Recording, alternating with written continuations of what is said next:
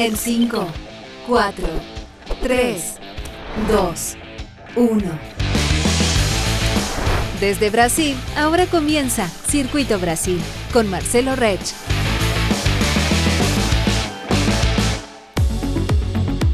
Bem-vindos ao Circuito Brasil, essa parceria da TX Plus com o Win4Hell. Hoje nós vamos conversar com um profissional da fotografia. Vamos conversar um pouco sobre como que a tecnologia influencia o mundo da fotografia, como a desinformação também pode ser usada por meio das imagens. Em três minutinhos eu volto com esse bate-papo com o fotógrafo Luiz Cláudio Lago Pachá. Até daqui a pouco.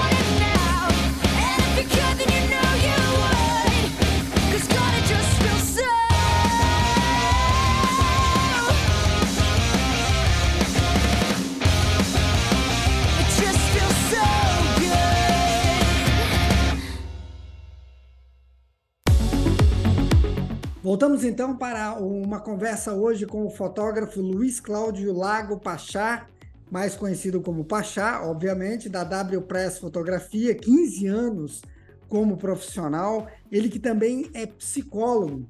E aí vai conversar com a gente hoje no programa, o Pachá, sobre a fotografia e a tecnologia. Você que é da mesma geração que eu, né, vem lá das antigas, né, do tempo em que a máquina exigia muito do profissional, né? E hoje a tecnologia facilita um pouco. Queria que você falasse um pouquinho sobre essa transição da fotografia analógica para a fotografia digital. Obrigado por aceitar o nosso convite. É, boa noite, é uma honra estar aqui, tá? E assim, já me coloca à disposição para outras vezes, tá? Adoro aparecer. Marcelo, é o seguinte, é, eu, na verdade, eu, eu não concordo muito que seja mais, mais fácil hoje, não. Vou ser bem sincero contigo. Porque é, antigamente a gente comprava o filme que já tinha o, a asa, né, que é, que é o nosso ISO da, da câmera hoje, e você regulava lá a velocidade, a abertura e fazia a tua composição e acabou. Hoje você tem na mão um computador que é cheio de get cheio de comandos, e, e, às vezes um comando interfere no outro que, que você não sabe qual é que está interferindo em qual. É, é, é, assim, é muito bom, tem muitas vantagens, claro, não vou ser louco de falar que não, mas exige um pouco mais, né? O pessoal tem que conhecer de informática, de internet, é, saber editar, porque isso na nossa época, é, quem, quem fazia isso para gente era o laboratorista. Quem, tudo bem, tinha o seu laboratório em casa, revelava PB, né, preto e branco, a gente mesmo fazia isso. Mas quem fazia colorido era o laboratorista que fazia isso para você. Então ele já conhecia teu trabalho, já sabia, ah, o Pachá gosta de puxar um pouquinho mais no amarelo na, na, nas fotos dele, né? Ah, vou corrigir isso aqui, vou corrigir que eu sei que ele gosta desse, desse tipo de correção, mais contraste, menos contraste. E hoje a gente que se vira e faz tudo, né? Só que, assim, tudo, na fotografia, tudo que é bom tem alguma coisinha ruim também. Que a minha maior briga hoje, Marcelo, é com relação à tecnologia, é o seguinte: é, vamos pegar o cinegrafista. O cinegrafista, cinegrafista mudou a mídia onde ele grava, né? Deixou de gravar na, na VHS, uhum. na, na, naquela, naquelas fitas, e passou a gravar num cartão de memória. Só mudou a mídia. O trabalho dele continua exatamente o mesmo. Mas bem, então o cinegrafista ele mudou a mídia que ele entrega, a forma de entregar só tá? O trabalho dele continua sendo o mesmo, ele tem que filmar, tem que editar, tudo mais. Na fotografia, eu não sei em que momento o pessoal botou na cabeça que o trabalho do fotógrafo termina na foto digital. Não termina na foto digital. Eu tenho uma briga enorme aqui em Brasília sobre isso. Porque o final do nosso trabalho é o material impresso. É um quadro, é um conjunto de fotos impressas, é um, é um álbum, né? Um álbum de casamento, um álbum de aniversário, ou um formato de revista também, que a gente tem usado bastante. Esse é o final do trabalho do fotógrafo. Né? Tem aí o pessoal do Fine Art que, que, que, que concorda muito isso comigo, porque o Fine Art nada mais é de você fotografar né, com toda a, a tecnologia digital e você pegar esse material e transformar num belo quadro com, uma, com um material de impressão de uma qualidade absurda, né? Que, que leva aí o, o fine art a ser um, um, material de uma praticamente uma joia na fotografia, tá? Uhum. Então, nesse sentido, eu tenho uma briga muito grande porque o pessoal acha que terminou a foto você entregando ali o digitalzinho. Não é é o, papel, é, é o material impresso. Você pegar um álbum bonito, um quadro bonito, botar na sua casa, você ter o prazer de olhar para aquele quadro quando você passa, passa, por ele, é muito diferente de você pegar um pendrive, você assiste no, no, no, no computador, no seu celular, no tablet, e depois você joga na gaveta e esquece essas fotos. Então, assim, tem seu ônus e seu bônus. Mas tem muitos bônus, né? Uhum. A, a facilidade, o acesso praticamente para todo mundo, né? Da fotografia, a fotografia entre as artes, né? A, a filmagem, a, a, escultura, a pintura, a fotografia foi quem mais se, se divulgou pelo mundo no, na, na, última, nas últimas duas décadas, né? Com esse acesso digital, as pessoas que não tinham acesso a, a, a gerar informação, gerar imagens, começaram a gerar imagens de, de forma absurda que novamente vou colocar para você. Tem um problema. Hum. Hoje, as pessoas é, é, assimilam, de certa forma, muita informação, muitas imagens, fotos e vídeos, e não tem tempo de analisar isso com, com, com calma. E daí a gente acaba vendo essa história aí de fake news, que todo mundo cai em fake news o tempo todo, todo mundo recebe fake news o tempo todo, seja de política, de religião, pessoal, ou qualquer coisa assim. Porque a, a, a gente recebe tanta informação, tanta informação, que não tem mais tempo de, de ter aquele tempo de análise, como a gente tinha. Sim. A gente recebia uma notícia no jornal, ia lá, conversava com os colegas, conversava com o pai e mãe, né? com o tio, com o professor, e tinha um tempo de analisar isso, questionar e entender. A gente não tem mais esse tempo. É uma informação vindo por cima da outra o tempo todo e fica essa loucura. Pacha, eu ia então, te perguntar exatamente, eu ia te perguntar exatamente em cima dessa questão, né? Da, às vezes quando a gente fala de desinformação, é, o senso comum nos leva a, a, pensar apenas em texto, né? Mas existe desinformação também na imagem. Eu queria que você falasse um pouquinho sobre isso, né? A manipulação das imagens de forma intencional para produzir algum efeito, digamos, político, econômico, que seja. Uhum. Marcelo, é o seguinte, porque na verdade você não precisa nem fazer aquela. Quando a gente fala em manipulação, muita gente já vai, ah, Photoshop. Ah, jogou no Photoshop, botou não sei quem, tirou não sei quem, fez isso, fez aquilo. Não precisa de Photoshop. Eu escolhendo o ângulo que eu quero passar a informação, tá? Eu digo a informação de uma forma ou de outra. Aqui em Brasília teve um caso, é, eu não vou lembrar os detalhes, mas eu tenho no meu computador essas fotos. É, saiu na internet uma foto de uma mãe segurando uma criança, a criança com a testinha escorrendo sangue, e a notícia dizendo que a criança tinha sido é, é, vítima de uma bala de borracha da polícia militar. Bem, então saiu essa história é, com, falando que a mãe tinha sido alvejada, a criança tinha sido alvejada por uma bala de borracha da polícia militar. Depois eu descobri a imagem, porque saiu só a imagem da criança com a mãe e a criança com a testinha sangrando. Depois eu descobri a imagem real, que a mãe e a criança estavam se protegendo atrás dos policiais militares, porque o que acertou a criança foi uma pedrada. Claro que não foi intencional, uhum. mas, acredito eu, né? mas foi uma pedrada de quem estava brigando com a polícia sobre a questão da reintegração de posse.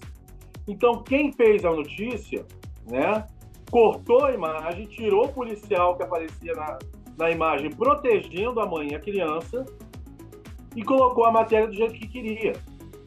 Então, assim, só isso você já muda a história para 180 graus. E isso é muito sério, porque é muita irresponsabilidade nisso. Pacha, você também é professor de fotografia, né? Como é que é hoje ensinar fotografia, né? Para aqueles que, como você disse, né, tem na verdade um computador nas mãos, uma série de aplicativos, né? Como é que é lidar com isso e como, né, principalmente fazendo uma comparação de como era no passado, né, que a gente fazia o curso de fotografia, a gente ia para laboratório, né, embora você tivesse um profissional que cuidasse disso, mas o fotógrafo também tinha a noção de todo o processo, né? E hoje Sim, não, né? claro. né? Hoje com um simples celular você consegue fazer uma imagem, você consegue fazer uma notícia, você consegue influenciar. Olha, Marcelo, ministrar aulas de, de fotografia é, é quase assim um sacerdócio. Eu adoro dar aula. Eu adoro dividir um pouco que eu sei com outra pessoa e aprender com essa pessoa tá? É, a gente tem alunos de todos os níveis. Eu tenho aluno que não sabe a diferença, eu, eu, brinco com eles, que não sabe a diferença de uma máquina fotográfica para um forno de microondas, tá? Que, está comprando, tá pegando a máquina pela primeira vez, já viu máquina na mão dos outros, mas nunca pegou, então não sabe como aquele negócio funciona. E tem um aluno que já está lá pulsando na internet, vendo vídeo no YouTube, já está fotografando, mas quer um, um, uma coisa orientada corretamente, tá? Quer, quer o aprendizado direcionado certinho.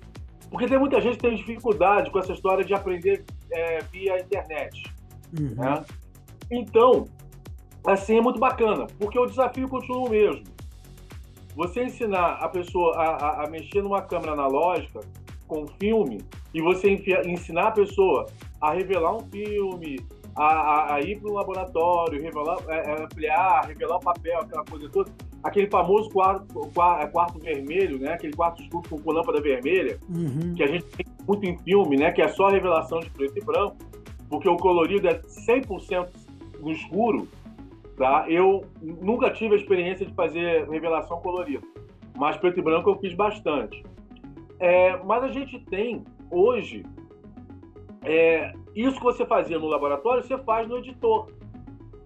Então você ensina o aluno, olha, você mudou o ângulo, você mudou o corte da sua foto, às vezes aquela foto que você estava dando como perdida, ela está salva. Né?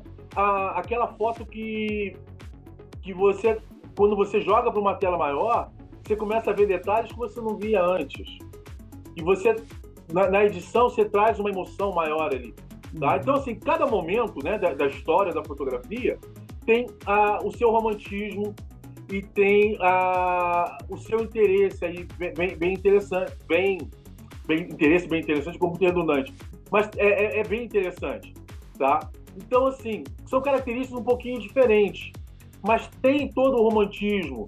Eu falo, gente, eu sou fotógrafo, eu faço partos de vez em quando, né? Faço não, eu fotografo partos, né? É, eu sou aquele fotógrafo que eu estou fotografando parto, daqui a pouco o médico olha para mim, eu tô que tem uma lágrima escorrendo. Porque por mais que eu seja fotógrafo, eu não queira me envolver, eu sou um ser humano.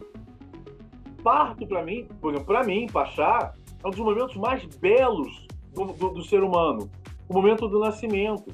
Uhum. Então, assim, quando eu tenho o, a, a chance de dividir isso com o meu aluno, mostrar uma foto, contar a história, tem, tem, tem um, um, um, uma mãezinha que eu fiz o parto, e toda vez que eu lembro do que ela falava, porque eu tenho isso gravado, inclusive, é, mas eu não preciso nem, nem pegar a gravação, eu só de eu lembrar, eu já me arrepio todinho. Porque é, é uma emoção, é uma beleza que, assim, eu, eu fico feliz de estar podendo dividir isso com, aquele, com, com aquela pessoa com aquela mãe, com aquele pai, com aquele grupo, grupo de médico, enfermeiro, tudo mais. Eu, eu, eu, me dou por feliz por estar ali naquele momento, tá? E, claro, ah, um casamento, a mesma coisa, um aniversário.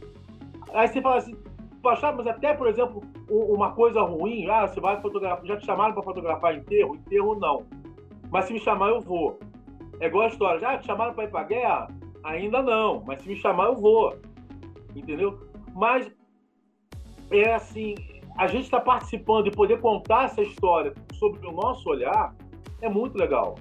Porque o fotógrafo nada mais é do que um contador de história. E ele conta história com imagens. Então, é aquela história. É, é, eu, eu, vejo a história acontecer inter, e dou a minha interpretação daquilo que eu estou vendo com as minhas imagens. E depois, um pouco mais ainda, com, a edição que eu fizer. Então, é, é, é um momento sim, mágico. E eu tento dividir isso com os alunos para passar essa paixão que eu tenho para os meus alunos. Uhum. Quer eles já estejam começando ou não. Achar, tem um chavão na fotografia, né, que a gente vê isso assim já há muitos anos, se fala em curso de jornalismo e tudo, que uma imagem vale mais do que mil palavras, né? Sim, Você falou aí da emoção, né, de, de fotografar o nascimento, etc. A gente vive um momento, não só no Brasil, mas em toda a região, um momento muito conturbado politicamente, né? Uma polarização Sim. muito forte, tudo. Como é que você vê o profissional de fotografia interferindo nesse processo? Né? Você falou aí da questão do ângulo, que apenas a escolha do ângulo já pode passar uma mensagem totalmente diferente da realidade. Queria que você fizesse uma avaliação, assim, como é que você vê o trabalho do fotógrafo profissional hoje no Brasil em relação a essa questão que é uma questão que aflora muito, por quê? Porque a imagem está em todas as redes sociais mais do que textos editoriais, etc. Uhum.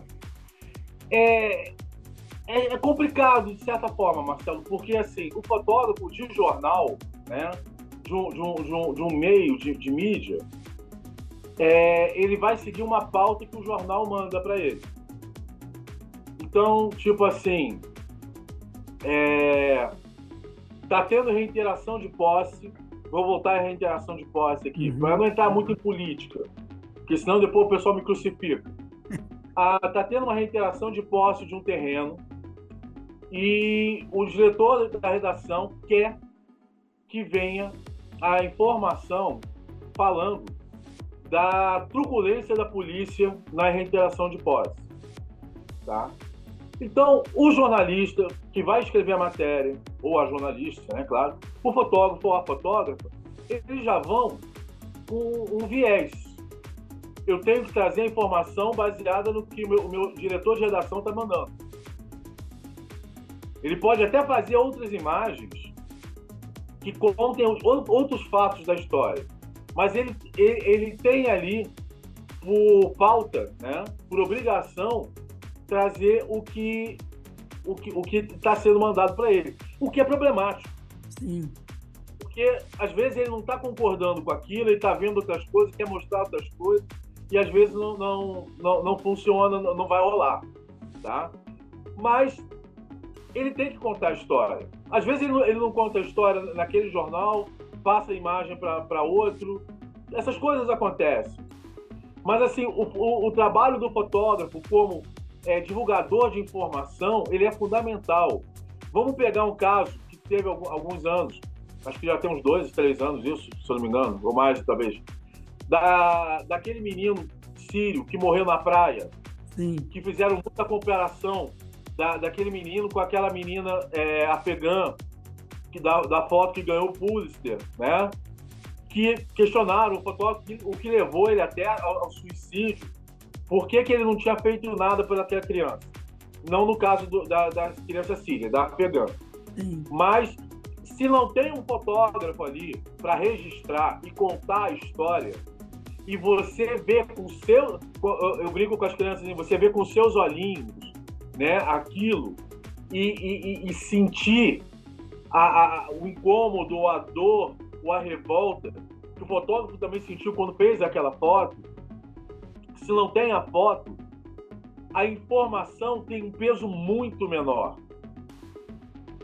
Entendeu? Eu chegar e falar que ah, tem mais uma vítima de feminicídio em Brasília. Hoje foi a 24, infelizmente. Uhum. Tá? Eu falar isso é uma coisa eu mostrar a imagem. Eu não preciso mostrar a pessoa morta, né? Até porque os jornais não, não fazem muito isso. Sim. Mas eu, eu, mostrar o corpo já dentro do saco, indo para o IML, não sei o quê, tudo isso mexe muito mais do que só a, a, a, as palavras.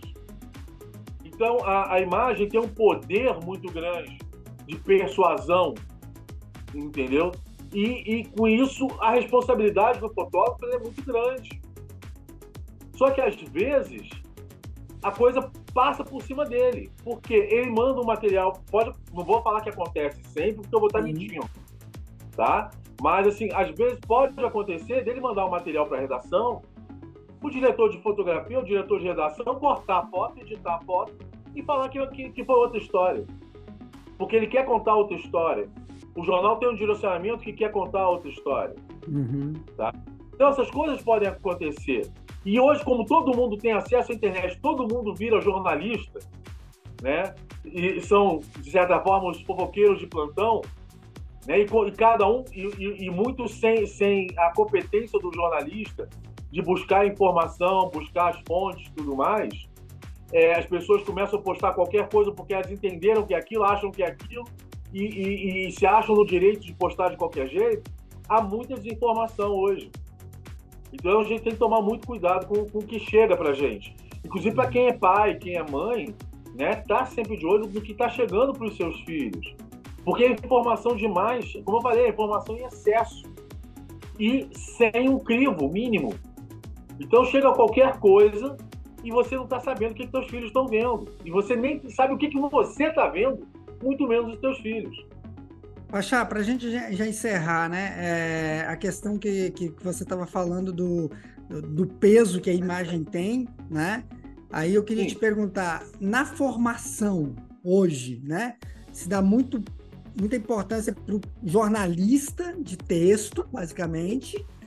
Você acha que você dá um peso maior também para aquele que vai ser o, o profissional de imagem, né? no sentido do compromisso moral, do compromisso ético, né? Às vezes a gente fala da tecnologia apenas de dominar os aplicativos, os programas, e essa questão né, da ética e da moral é, daquilo que ele está vendo e daquilo que ele vai retratar acaba ficando no segundo plano?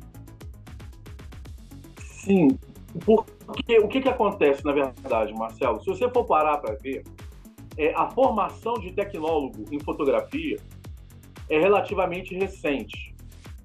Se eu não estou enganado, começou com o Senac em São Paulo, tá? Há uns, vamos botar aí uns 10, 15 anos. Eu acho que, que não tem mais do que isso. Posso estar meio confuso, mas acho que é isso. O que que acontece? É, eu, eu não tenho certeza se na formação do tecnólogo, por exemplo, se tem alguma matéria, ou se o professor, em algum momento, ou, ou, ou os professores, falam dessa questão ética. Porque muitas vezes é, você sai tecnólogo em fotografia, mas é, você vai buscar qual é a tua área de maior interesse. Às vezes é moda, às vezes é... E, e, cada área você tem um, um, um, uma questão ética. Por exemplo, eu trabalhei com moda. É, eu fotografava meninas, meninos menores de idade, que os pais, é, vou botar assim, largavam na agência de modelos para fazer um ensaio comigo, sem eles nem saberem qual era a minha cara. Isso na época de filme, não estou falando nem agora no digital, falando na época de filme isso. Lá para 2000, ou antes, pouco, antes de 2000. E eu sempre falei, eu não fotografo menor de idade, eu falo isso sempre para meus alunos. Eu não fotografo menor de idade sem um adulto perto. Na agência, não tinha um, um pai, uma mãe, uma tia, um primo, um irmão, alguém maior de idade para acompanhar a sessão de fotos da criança. Eu chamava um adulto da agência, fotografava ele com a criança para saber quem acompanhou, e aí eu fazia a sessão de fotos.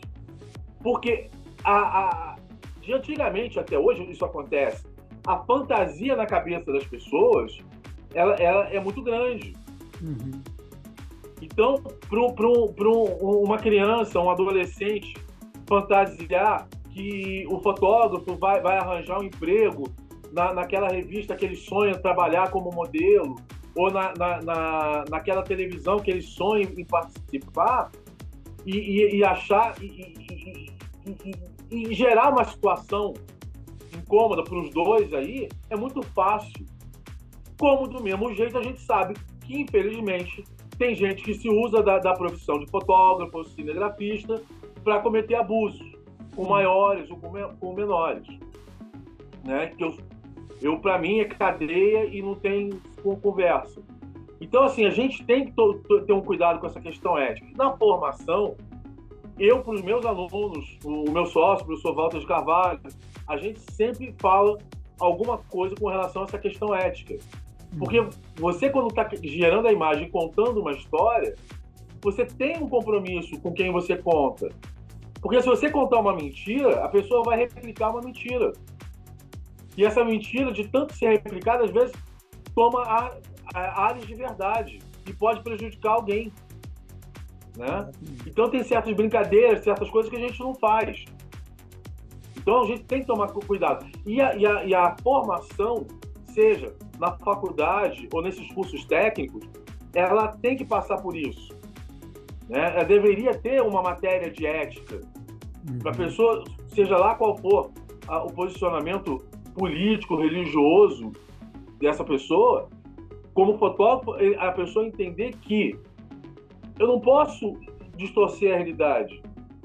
Eu quero brigar so, sobre as coisas, eu vou contar a verdade como ela é. Eu vou dar um exemplo rapidinho, eu sei que eu falo muito, tá? o Araquém Alcântara, que é o nosso maior nome na fotografia de natureza, é, ele tinha uns seis anos de fotógrafo, se eu não me engano, a história é essa.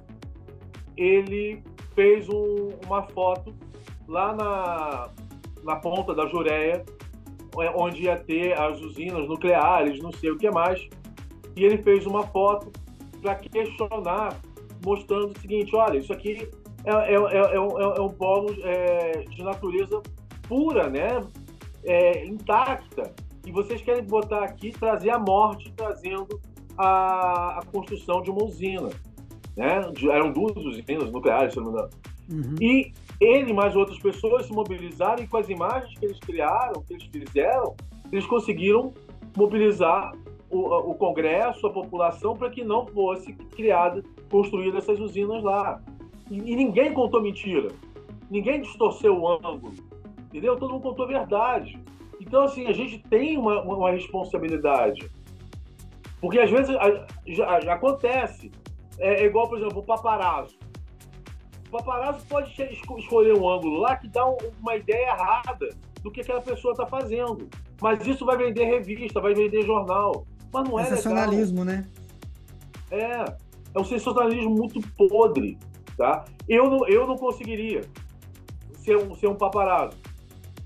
Tá? Acho legal fotografar celebridades e tal, já trabalhei com show, é, mas eu não conseguiria. Porque eu, eu, eu penso o seguinte, eu respeito o outro como eu gostaria que o outro me respeitasse. Então eu não vou fazer ao outro aquilo que eu, que eu, que eu não quero que façam comigo. Perfeito. Então eu, como fotógrafo, eu tenho essa preocupação. Joia. Pessoal, esse foi o Luiz Cláudio Lago Pachá. Conversou com a gente hoje sobre o mundo da fotografia, o mundo da fotografia digital, a responsabilidade, o profissionalismo, o senso ético do profissional de imagem, da história que está sendo retratada, né? Pachá, muito obrigado por aceitar o nosso convite. E nós voltamos na próxima sexta-feira com mais um Circuito Brasil, essa parceria do, da TX Plus com o InfoHelp. Um abraço e até lá. Um abraço a todos. Fiquem com Deus.